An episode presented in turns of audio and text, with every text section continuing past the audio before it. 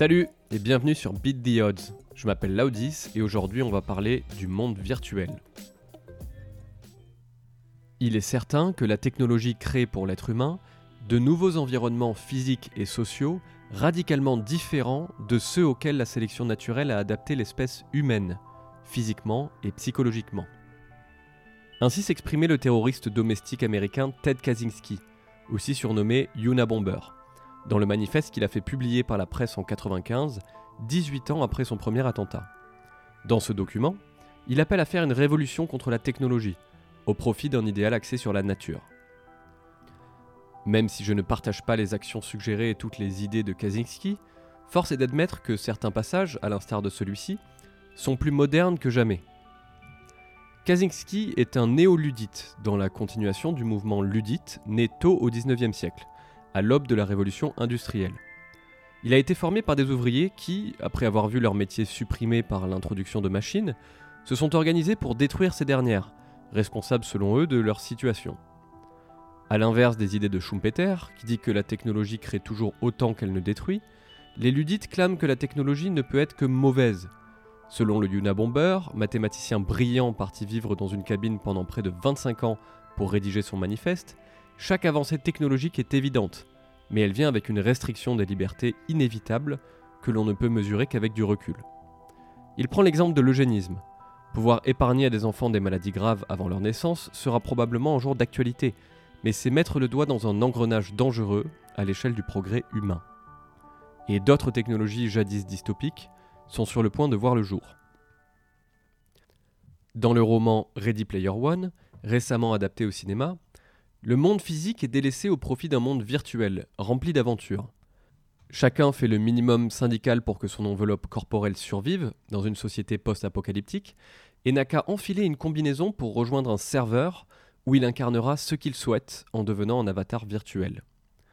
Ce récit est une sacralisation de l'individualité. L'objectif n'est plus d'évoluer avec une direction commune dans le monde réel, mais bien de consacrer un maximum de son temps personnel à profiter du monde digital, où l'on simulera des expériences communes contre des ennemis virtuels. Dans cette dystopie, on ne peut s'empêcher de se demander, outre le loisir, quel est le sens de leur existence? Évidemment, la vie manquera tant de sens que les individus devront être psychologiquement ou biologiquement altérés, soit pour supprimer leur besoin de sens, soit pour le sublimer en un passe-temps inoffensif, écrit Kaczynski.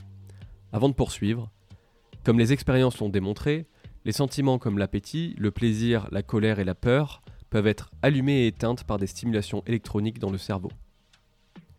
Il est effectivement maintenant bien établi que nos émotions et comportements ont des origines chimiques, et qu'il est par conséquent possible de les altérer. Dans le livre Army of None, Paul Char narre une expérience terrifiante qui transforme une personne lambda en super soldat dans des simulations où l'on supprime sa peur. S'il est possible de réduire la peur, il est aujourd'hui également possible d'augmenter artificiellement la satisfaction, grâce à la dopamine. Cette hormone a une fonction de récompense immédiate pour notre cerveau. Jadis, elle était utilisée comme un moteur puissant. Trouver de la nourriture de qualité après un effort physique, par exemple, envoyer un signal à notre cerveau pour que nous poursuivions nos efforts à accomplir nos besoins organiques. Mais le 21e siècle a vu l'apparition d'Internet, et notre biologie s'en trouve perturbée. Entre les jeux vidéo et les applications délibérément construites pour piéger notre cerveau, comme décrit à merveille par Nir Eyal dans son livre Hooked, cette hormone ne sert plus son propos. Pire, elle l'inverse. Si la dopamine était jadis une raison pour nous faire nous lever du lit, elle est devenue une ruse pour nous y faire rester, pourquoi se lever, travailler, affronter la pluie et le métro bondé quand on peut donner à notre cerveau les signaux chimiques qui lui manquent depuis notre canapé? Le bémol, c'est qu'on s'habitue à tout. Les mécanismes d'addiction sont bien documentés. Il en faut plus, toujours plus, sans quoi nous avons l'impression de manquer de sens. Les chiffres sur la dépression des adolescents, même avant le Covid, sont alarmants. En hausse constante depuis des décennies, ils ont explosé dans les dix dernières années, de 8 à 17% en 10 ans aux États-Unis dont une corrélation envisagée est évidemment l'arrivée des smartphones. La grande majorité des adolescents anglais ont affirmé que leur vie manque de sens, avançant des raisons comme l'anxiété de ne pas avoir la vie de vitrine que semble avoir leur père sur les réseaux sociaux. Et on s'apprête à franchir un pas de plus dans cette direction. Mark Zuckerberg a récemment annoncé le lancement de Meta, un univers virtuel que l'on pourra fréquenter avec un casque de réalité virtuelle, où l'on incarnera un avatar de soi. Quant à Elon Musk, il promeut activement Neuralink, un système de puces connectées à notre cerveau, au travers desquelles il sera possible bientôt de traiter des maladies neurodégénératives et un jour d'affecter directement nos sens. Couplées, ces deux technologies promettent des bienfaits indéniables. La capacité de partager des émotions réelles avec des personnes à l'autre bout du monde, la capacité à soigner des maladies graves, une forme d'égalité des chances virtuelles, ainsi que la possibilité pour n'importe quelle personne suffisamment déterminée de profiter d'une maison avec vue sur la mer virtuelle. Cependant, il est important de se poser la question des implications de telles disruptions technologiques à grande échelle dans une société. La première, la plus évidente, c'est qu'une quantité encore supérieure de temps commun serait digitale. Les fondations d'un tel monde existent, le Web 3. La blockchain a créé la capacité pour des systèmes larges et complexes de gérer des échanges, comme des paiements, en toute sécurité. Mais ce n'est que le début.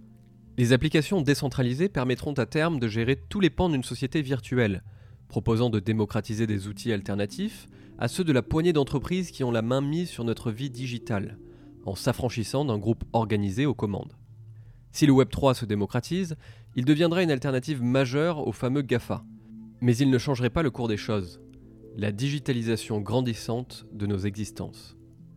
Naturellement, plus de temps en ligne, c'est moins de temps à gérer les problématiques physiques et imminentes, ce qui accélérerait probablement la baisse de fécondité. C'est aussi des communautés digitales globalisées, mais davantage scindées. Il est plus facile d'esquiver le débat et de mépriser l'autre sur un serveur Discord qu'au bar du quartier. Certes, le climat s'en porterait probablement mieux, car outre la fécondité, le monde virtuel nous permettrait de rendre visite à notre famille sans avoir à prendre l'avion. Du moins, si tout le monde se prêtait au jeu. Ce qui n'est pas garanti. À contre-courant de l'Occident, la Chine a récemment limité drastiquement l'accès des jeunes aux jeux vidéo. De cette surveillance de masse, destinée à endiguer l'épidémie d'addiction virtuelle, il y a fort à penser que le métaverse n'échappera pas à une régulation brutale. Quid d'un monde où certains pays sont enfermés dans un monde digital, tandis que d'autres essayent activement de faire de chaque enfant un médecin ou un astrophysicien par la contrainte Surtout, quid d'une société où le sens de l'existence est dilué entre une réalité ennuyante et un distributeur de dopamine illimité? Où notre métier et nos relations sociales, voire sexuelles, sont confiés à un algorithme, dont les artisans peuvent choisir de nous frustrer ou de nous récompenser. Le public empêchera-t-il le contrôle des comportements humains par la technologie se demande Kaczynski à propos de la résistance, avant d'y répondre. Il le ferait certainement s'il y avait une tentative de l'introduire d'un coup. Mais puisque le dit contrôle sera introduit par une longue séquence de petites avancées, il n'y aura pas de résistance organisée et efficace.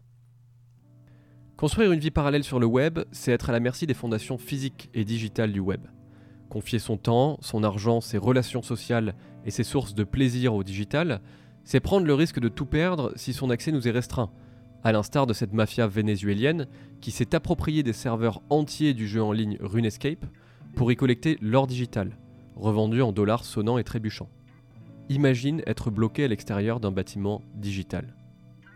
Une vie virtuelle, c'est aussi une exposition radicale à un Black Swan, ou une crise inattendue, dans le monde physique. Certes, il ne serait pas aisé de vouloir déconnecter Internet en coupant ses câbles, ou en détruisant ses satellites, sauf s'il y avait une concertation entre États. Mais plus les sociétés se digitalisent, plus les intérêts potentiels à en attaquer les fondations physiques augmentent. S'immerger dans le digital, c'est prendre un virage biologique rapide à l'échelle de l'évolution, pour se contraindre à réévaluer le sens de notre existence individuelle et collective. Enfin, s'immerger dans le digital, c'est accepter les règles de l'univers auxquelles on décide d'adhérer, ou plutôt accepter les décisions et les choix éthiques de ceux qui l'ont créé. Si l'Internet décentralisé est une arme pour s'affranchir de ce problème, il n'en demeure pas moins que son adoption doit être immédiate par le grand public pour s'assurer d'avoir des alternatives aux GAFA. En attendant, Facebook a toujours 3 milliards d'utilisateurs mensuels actifs. À quel point est-on prêt à confier le sens de notre existence à une paire d'individus? Le poète romain Juvénal, au 1er siècle, a résumé le dilemme en cette question. Qui garde les gardiens?